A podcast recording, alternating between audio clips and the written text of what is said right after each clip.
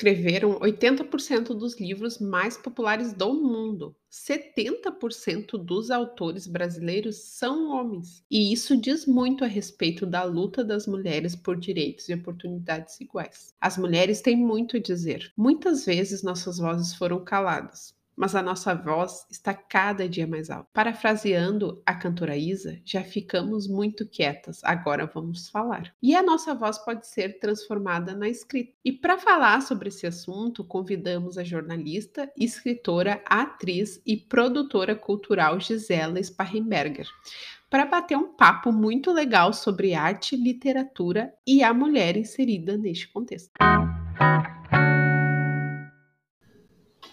Oi, gurias! Essa semana está sendo realizada a Feira do Livro de Porto Alegre, uma feira cultural, literária, que é muito importante aqui no Rio Grande do Sul. E, pensando nisso, nós resolvemos então fazer esse episódio que vai falar das mulheres inseridas na escrita. E, para falar desse assunto, a gente convidou a Gisela, uh, para participar aqui, contar um pouco da experiência dela e falar um pouco também sobre o projeto Nosso Livro, que tem esse intuito de trazer mulheres para a escrita. Seja muito bem-vinda, Gisela, te agradecer por participar aqui e te disponibilizar a falar um pouquinho sobre esse assunto que é tão importante.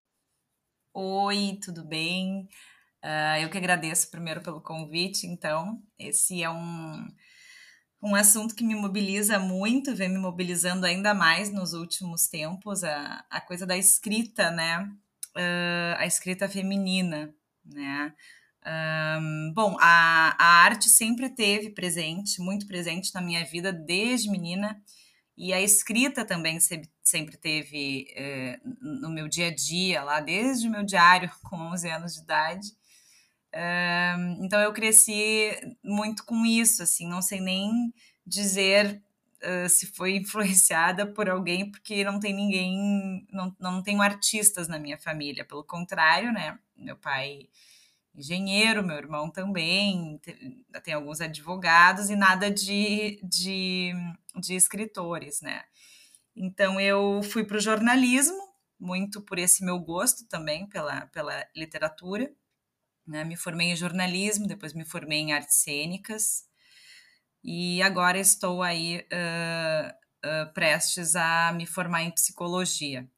Né? Então são, são três áreas assim que com alguma sensibilidade eu consegui unir uh, para criar e desenvolver o projeto Nosso Livro, né? que é um projeto de escrita criativa coletiva voltada para o público, voltada para o público feminino, né? Nesse projeto uh, nós tivemos 25 mulheres que se encontraram uh, no final vai dar, vão dar cinco meses de encontros, né? E nesse meio tempo nós criamos um livro coletivo que é esse, né? Que, que tu falaste que vai ser lançado na feira do livro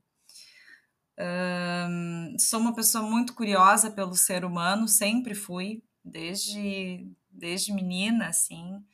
É, me lembro de, de montar histórias, de criar histórias com os meus primos. Um, depois, na minha adolescência, sempre muito muito voltada a, a ler. Assim, eu lembro que fazer o meu trabalho de conclusão na faculdade foi um desafio, porque quando eu, cada nota de rodapé que eu botava, né, eu queria ler aquela obra. Então, assim, era, era interminável, né? Então, eu ia lendo, lendo, lendo. E sempre fui uma curiosa, assim, né, da, da filosofia, da antropologia e, e da poesia nem se fala, da literatura. Eu gosto muito de literatura russa e sou apaixonada pela, pela nossa literatura, das nossas mulheres brasileiras aqui. Que legal, Gisela, tu trazer aí um pouco da, de quem é a Gisela, né? E eu tive o prazer de conhecer a Gisela através do projeto Nosso Livro. Foi muito legal participar. Depois eu quero falar mais sobre isso, porque eu acredito que é uma oportunidade para nós mulheres, além de nos empoderarmos, de ter acesso à arte, né? Porque se a gente for pegar assim historicamente e toda vez que a gente vai fazer um podcast, a gente acaba estudando um pouco sobre aquele assunto, né? E eu fiquei até surpreendida de como as artes são dominadas pelos homens, assim, né? E aí tu vai ver, assim, grandes autores, grandes artistas e tal, a maioria é homens e esse cenário tá mudando, né? E tu, Gisela, como é bem inserida assim nesse mundo, eu queria te perguntar, tu já sentiu assim o peso ou a dificuldade ou o desafio de as artes, de modo geral, serem mais dominadas por homens? Como é que tu vê isso no cenário atual? É, deixa eu falar um pouquinho assim sobre a minha experiência, por exemplo. Hum, tava pensando enquanto tu falavas aí, é, eu tive a chance, assim, de, de trabalhar com grandes diretores de teatro, assim, aqui do Sul, né? E não sei se é coincidência ou não, todos eles eram homens, mas são, são diretores fantásticos, enfim. E eu me dei conta agora que eu nunca fui dirigida por uma mulher, né? No, nas artes cênicas, no teatro, né? Uh, a gente tem, né?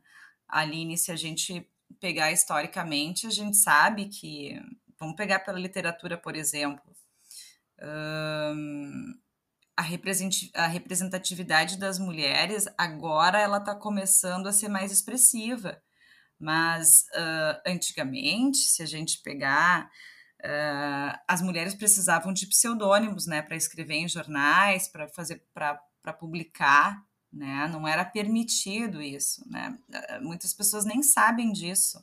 Por exemplo, se a gente pegar o Prêmio Nobel de Literatura, né, que existe desde 1901, uh, se não me engano, não passa de 15, não passam de 15 mulheres, né, que, que receberam esse prêmio. O resto, uh, né, todas as outras premiações foram para homens, dedicadas para homens.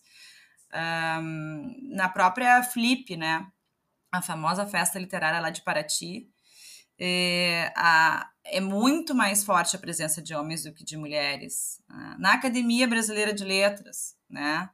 É, a proporção é muito, muito uh, evidente, assim, né?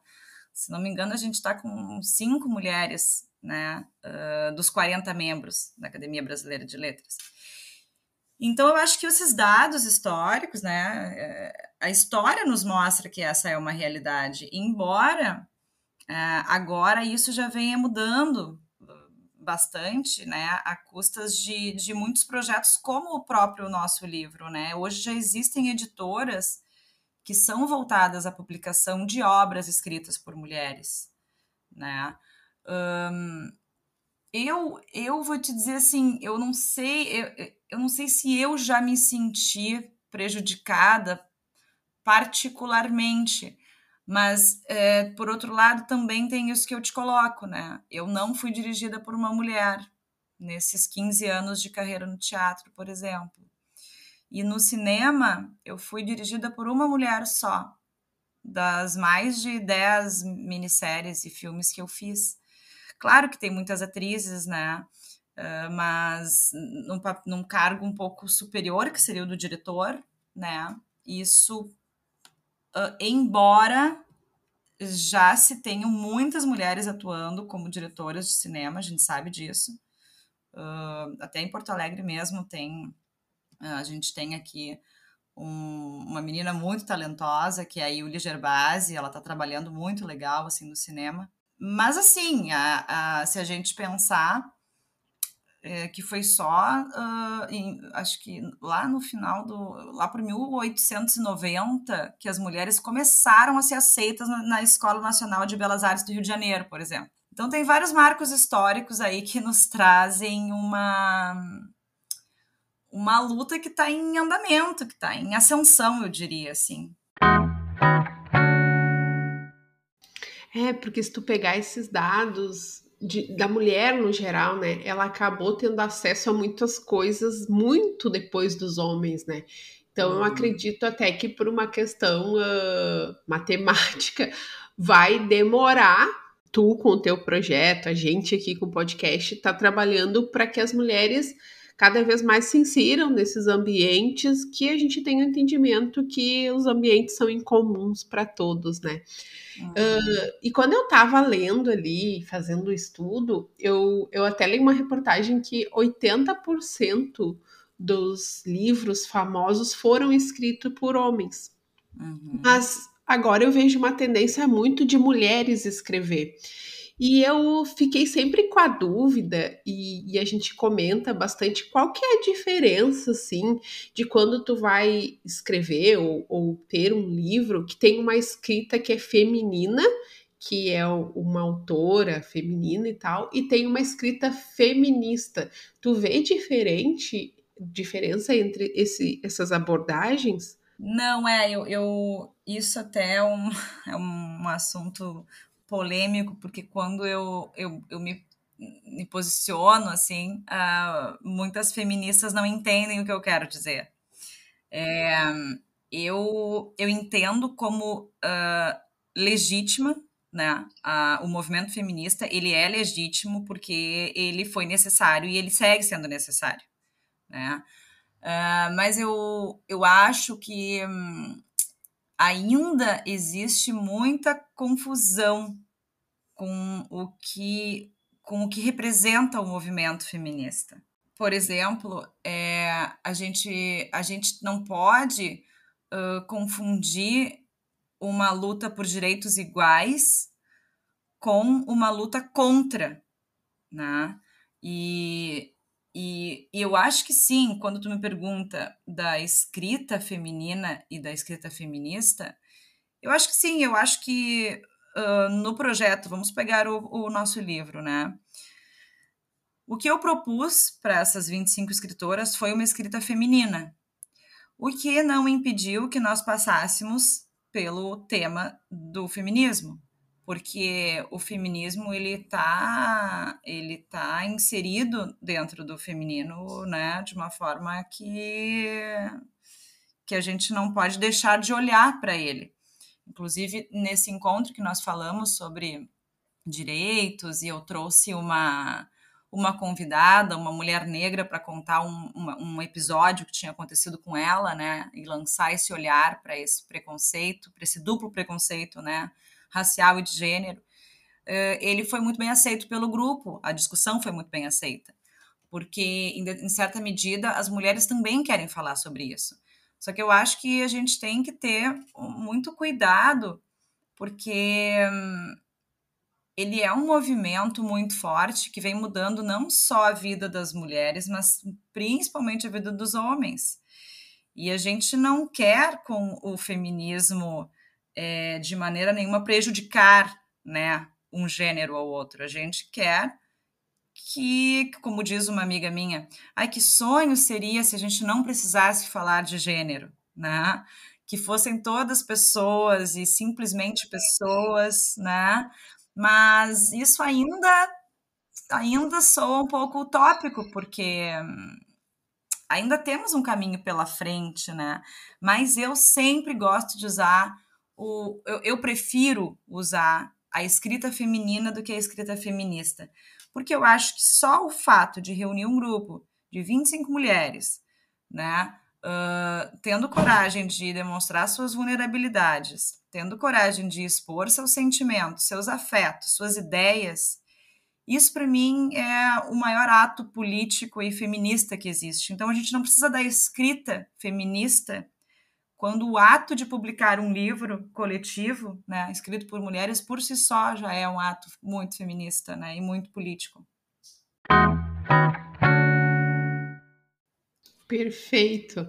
Eu também acredito nisso, sabe, Gisela? Tem muita confusão no termo feminista, né? E ele acabou tendo tanta confusão que às vezes a gente nem usa esse termo para não não rotular, né? Porque tudo que é extremo ou radical, eu acredito que não é o, o ideal. E o conceito de feminismo nunca vai ser homens contra mulheres, porque eu acredito que somos sim diferentes, nos complementamos, mas acima de tudo a gente quer direitos iguais. E falando nisso, eu queria uh, entender um pouco melhor, porque eu conheci a Gisela, eu já falei, né, através do nosso livro, falando como uma das escritoras. Ai, que chique. Sim, sim. A Aline é uma das escritoras maravilhosas, os textos, incríveis. O projeto, para mim, assim, foi muito além de escrever um livro, sabe? O escrever um livro foi uma consequência de toda a troca que a gente teve de, das mulheres, as, a, cada uma com uma história, uma história mais potente que a outra. E, e, te falando, assim, já te agradecendo, foi muito importante aquilo ali, porque eu vejo como uma forma de empoderar as mulheres, sabe? Delas se uhum. empoderar das suas histórias, se empoderar de quem elas são e do próprio ser feminina, sabe? Então, uhum. eu queria, assim, te perguntar por que, e graças a Deus que tu decidiu criar um projeto maravilhoso desses que dá voz às mulheres na literatura também, né? Então, por que que tu teve esse clique assim do projeto? Pois é, eu acho que Freud explicaria melhor do que eu. é, mas assim, é, hum, eu acho que a pandemia ela veio para muitas coisas, né? Isso se fala muito aí nas mídias, nas reportagens, nas entrevistas, né? A gente teve que se, se ressignificar, teve que se entender melhor, teve que olhar para dentro, tudo isso. E, e esses dois, esses um ano e oito meses aí de pandemia, né? Quando bateu um ano de pandemia, eu já estava bem, bem mergulhado dentro de mim, assim. Uh, e, eu, e eu senti que tinha que, que tinha essa que tinha algo emergente né dentro de mim. Eu sempre fui muito inquieta eu sempre tive uh, com muitos projetos em, em, andamento. E a pandemia veio e me paralisou né. Me paralisou me paralisou a todos então eu fiquei muito angustiada assim qual vai ser o meu próximo projeto? Depois de tudo isso que está acontecendo e aí eu comecei a acompanhar ah, as reportagens também, é, o número de violência, os índices de violência contra a mulher dispararam absurdamente nessa pandemia, né? Violência doméstica, uh, enfim, as mulheres mais em casa, uh, né? Sofriam esses, esses, esses tipos de violência por, por pessoas próximas. Uh, o aumento de ansiedade, depressão também, aí de um modo geral, para homens e mulheres, aumentou muito.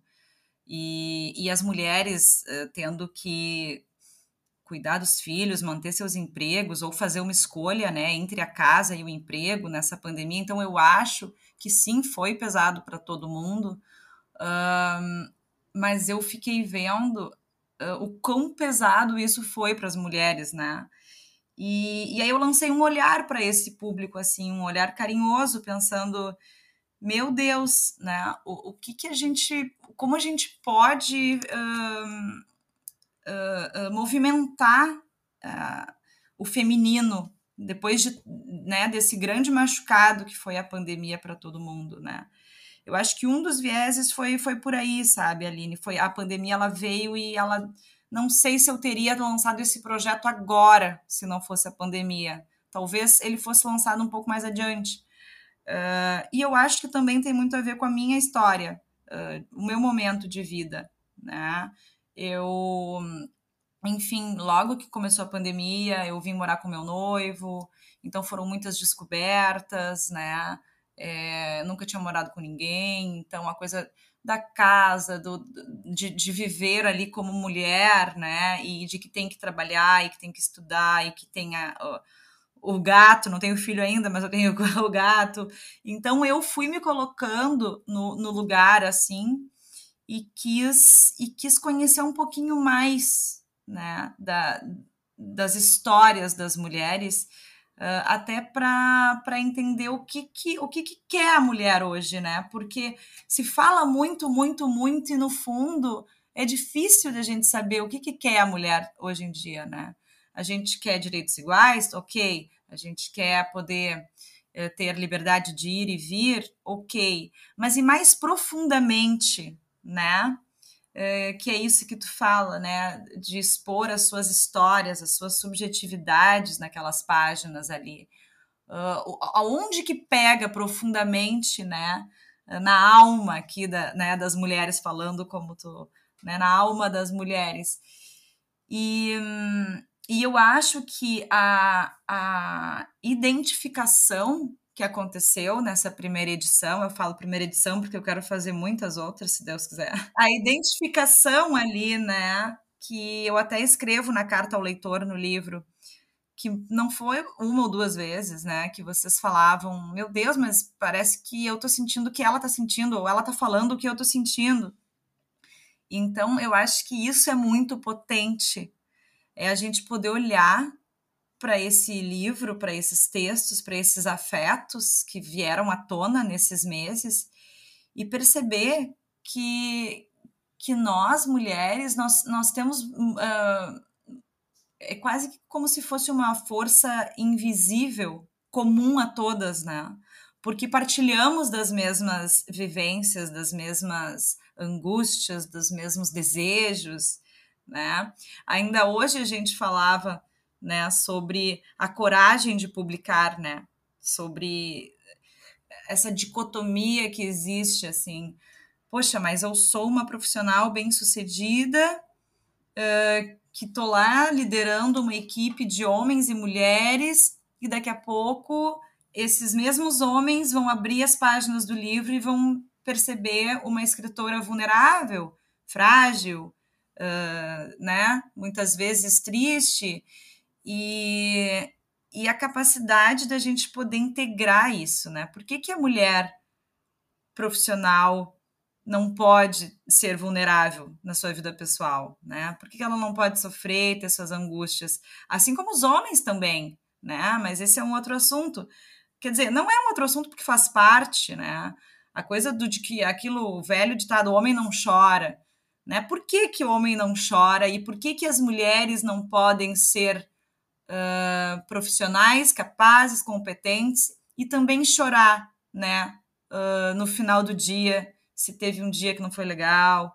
É isso que eu acho que a gente tem que pensar como algo que precisa ser resolvido na nossa sociedade. A gente tem que poder integrar todas as facetas do que é ser feminina, digamos assim.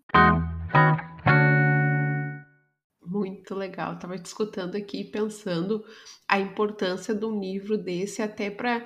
É que nem tu falou, né? Nem a, a gente também não, não sabe né? O que, que uma mulher quer, quais são os anseios dela. Mas dando um spoiler assim do livro, até para o pessoal ficar curioso, ali tu vê assim mil facetas de mulheres, porque tem essa multiplicidade, né? A gente é mãe, a gente é profissional, a gente a gente é de tudo um pouco. Mas ali eu acho que a gente está vendo a mulher nua e crua e com toda a sua beleza, sua grandeza, sua fragilidade, e isso que é o bonito, assim, né? Que eu, que eu penso assim. E eu também acredito que a mulher, ela tem uma força diferente, e ali no livro traz muito isso. Eu já li todo o livro, né? Então, Sim. lendo ali e, e, e escutando escutando, porque eu vou muito pro criativo ali, aquelas mulheres falando, sabe? E muitas vezes contando suas alegrias, suas tristezas, trazendo também as suas reivindicações do, do mundo e, e da vida, é muito legal. E pensando nisso, assim, eu vi assim que tem todo um movimento para que se leia também mais livros uh, escritos por mulheres, né?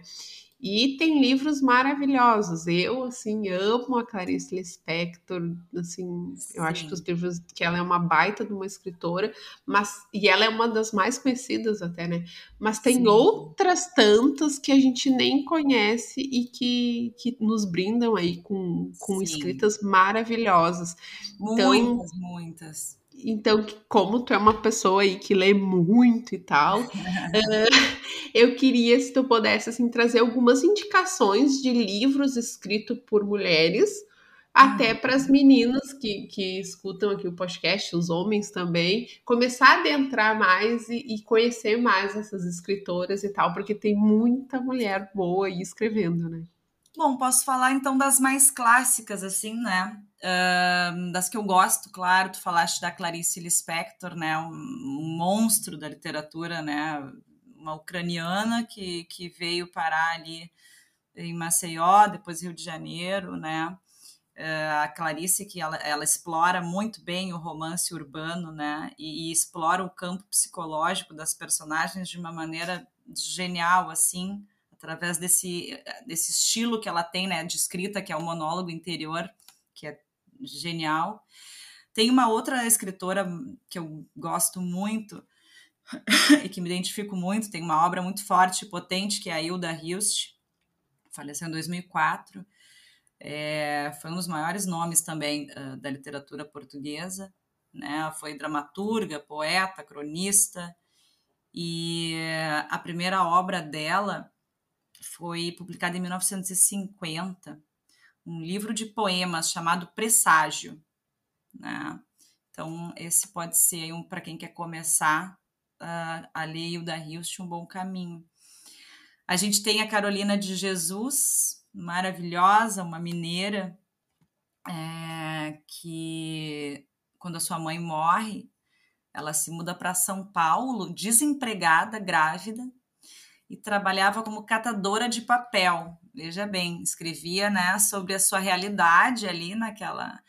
E, e aí isso resulta num livro que chama Quarto de Desejo, Diário de uma Favelada, que foi publicado em 1960.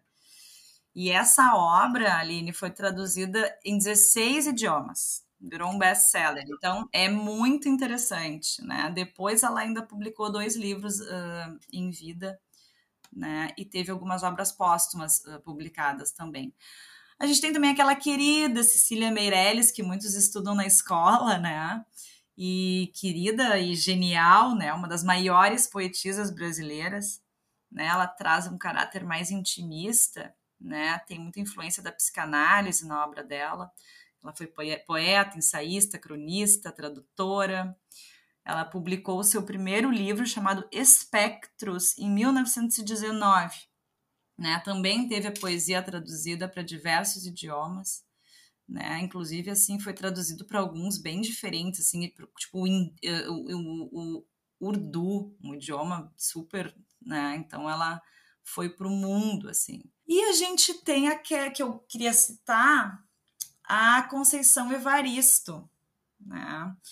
A, a Conceição Evaristo, uh, que nos presenteia com uma dissertação chamada Literatura Negra, uma poética de nossa afro-brasilidade, de 1996. Ela foi doutora em literatura comparada né, pela Universidade Federal Fluminense e, e ela escrevia, escrevia desde pequenininha, desde pequena, desde menina, né? Mas ela, teve sua primeira edição uh, em 1990, aos 44 anos, veja bem, na coletânea uh, Cadernos Negros, uh, um livro, um livro muito legal.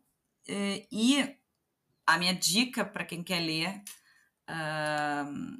a, a Conceição seria o livro Olhos d'Água, lançado em 2014, que é uma obra genial, assim. Bom, poderia ficar horas aqui, Aline, mas. tem muita mulher vamos... boa, hein? Vamos parar por aí, né? Tem, tem tantas, meu Deus. Se a gente for para os Estados Unidos, eh, a obra da Sylvia Plath é uma obra extremamente potente ela não foi tão reconhecida em vida, né? Mas hoje eh, não se, não se questiona né, a importância da Sylvia Plath na, na, na literatura norte-americana. Se nós pegarmos, pegarmos aqui mesmo, aqui no Sul, a gente tem a Ana Cristina César, que foi uma gigante, na literatura também. Acho que vou ficar por aqui, senão vou, vamos falar até amanhã. Boas dicas para começar. Quantas autoras aí tu falou que são que a gente conhece mais, tá mais na, vamos dizer, na mídia, ou tá, acenderam mais e tantas que não, né? E que, tu, pelo que tu falou aí, tem histórias aí maravilhosas para a mulherada se inspirar hum. e para uhum. curtir também. Adélia gente... Prado também, gente, são tantas. Então, assim, para a gente ir finalizando, falando um pouco assim de como foi no, no, nosso livro ali, muitas mulheres que não se sentiam capazes ali de escrever ou acreditavam que, que não tinham esse merecimento uh, enfim, e, e se descobriram ali. Tem tantas outras mulheres por aí te, que têm talentos e que muitas vezes, por várias situações, acabam não não se expondo ou não indo buscar essa arte, seja na literatura, seja uh, em artes plásticas, cênicas, enfim, acabam não uhum. se sentindo merecedoras disso. Eu queria assim que tu, Gisela, como uma grande artista, uh, trouxesse assim uma palavra, alguma coisa de incentivo para essas mulheres que, que, querem se aventurar aí por, pelas artes, o que tu poderia deixar para elas assim de, de mensagem? Sabes que pegando pelo, pela coisa dos direitos, né? A gente, nós, né, mulheres, lutamos muito, né, pelo direito à educação, né? Só lá em 1827 que a gente conseguiu esse direito. Depois a gente lutou pelo voto feminino. Uh, depois a gente lutou pela autonomia, por proteção em casos de violência doméstica, por conquista aos direitos reprodutivos. Tudo isso a gente foi obtendo. E eu acho que hoje, talvez, o maior desafio, ou um dos grandes desafios da mulher, é conquistar o direito a sentir. E, e eu falo isso em, em todas as esferas assim da nossa vida, uh, seja no trabalho, seja uh, nos nossos relacionamentos uh, com os nossos cônjuges ou com os nossos filhos, com as nossas amigas é, me parece que nós estamos um tanto engessados, e aí até falando como um todo, homens e mulheres, né? E eu acho que esse é um direito a ser conquistado, né? Eu acho que a gente está correndo, correndo sérios riscos se a gente não olhar para isso, né? A gente corre sérios riscos enquanto sociedade se a gente não parar e não, não ir em busca disso. Inclusive, quando eu lancei o projeto Nosso Livro, eu era a primeira frase que eu dizia: eu quero te fazer um convite, eu quero te convidar a sentir, né? Uh, seja por falta de tempo, ou seja por milhares de desculpas que a gente conta para a gente mesmo, né? De não ter um tempo para parar e sentir. Eu acho que a arte e a escrita elas proporcionam isso para gente de uma forma quase mágica, porque quando a gente vê a gente está escrevendo e a gente está sentindo coisas que a gente nem sabe que a gente sente, né? Então eu vejo uh, a arte e a escrita como ferramentas muito poderosas nesse nesse caminho aí de, de, conquistar esse direito a sentir, né? E, de e desse direito também de sentir-se vulnerável, de sentir-se poderosa, de sentir-se às vezes uh, ah, para baixo, uh, de sentir-se às vezes uh, vitoriosa. Eu acho que tudo faz parte né, desse sentir e a gente não está. Me parece que a gente está tão endurecido enquanto sociedade, né? Eu acho que a gente precisa amolecer um pouco. tem aquele vídeo do, né, muito famoso que chama Filtro Solar, onde ele fala, né? More uma vez em Nova York, mas não fique muito endurecido. More uma vez na Califórnia, mas não fique muito amolecido. Eu acho que a gente está precisando dar uma amolecida aí, de um modo geral. E, e as mulheres, com essa cobrança toda que tem em cima da gente, às vezes a gente acha que o único caminho é ser forte, né? Manter um sorriso no rosto e, e não deixar que as lágrimas caiam. E, e eu acho que a gente não ganha com isso, né? Acho que pelo contrário. Maravilhosa. Só isso que eu tenho para te dizer, porque eu tô aqui escutando e é tão verdade isso que tu tá falando, assim, que, meu, tá passando um filme aqui. Gisela, é. eu queria te agradecer muito mesmo por esse episódio leve, esse episódio aí de tanto conhecimento que tu nos trouxe aqui. E, e essa tua fala final, assim, acho que foi linda e serve tanto para mulheres como para homens, né? A gente realmente precisa ter o direito de sentir, né? Que eu acredito assim que no nosso livro ou qualquer outra arte que tu vá praticar ou vá colocar expor isso uh, é um momento de respiro, né? Que tu realmente para e é quem tu é mesmo e sente o que tu tem que sentir e tá tudo bem. Então, te agradecer tá. pelo episódio, te agradecer por o projeto Nosso Livro, que eu acredito que uh, impactou 25 mulheres e vai impactar muito mais, e que vai para além realmente do, de um livro. É realmente tu te conectar contigo mesmo e entender algumas coisas. Então, Exatamente. só te agradecer pelo episódio e por tudo, e por esse projeto lindo.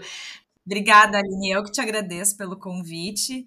E fica aqui o convite também para quem gostar de escrita, para quem né, se interessar por esse nosso papo aí, pode me procurar nas redes. Uh, outras edições do nosso livro estão a caminho, então estão todos convidados. Gurias, não percam a oportunidade, porque é muito bacana.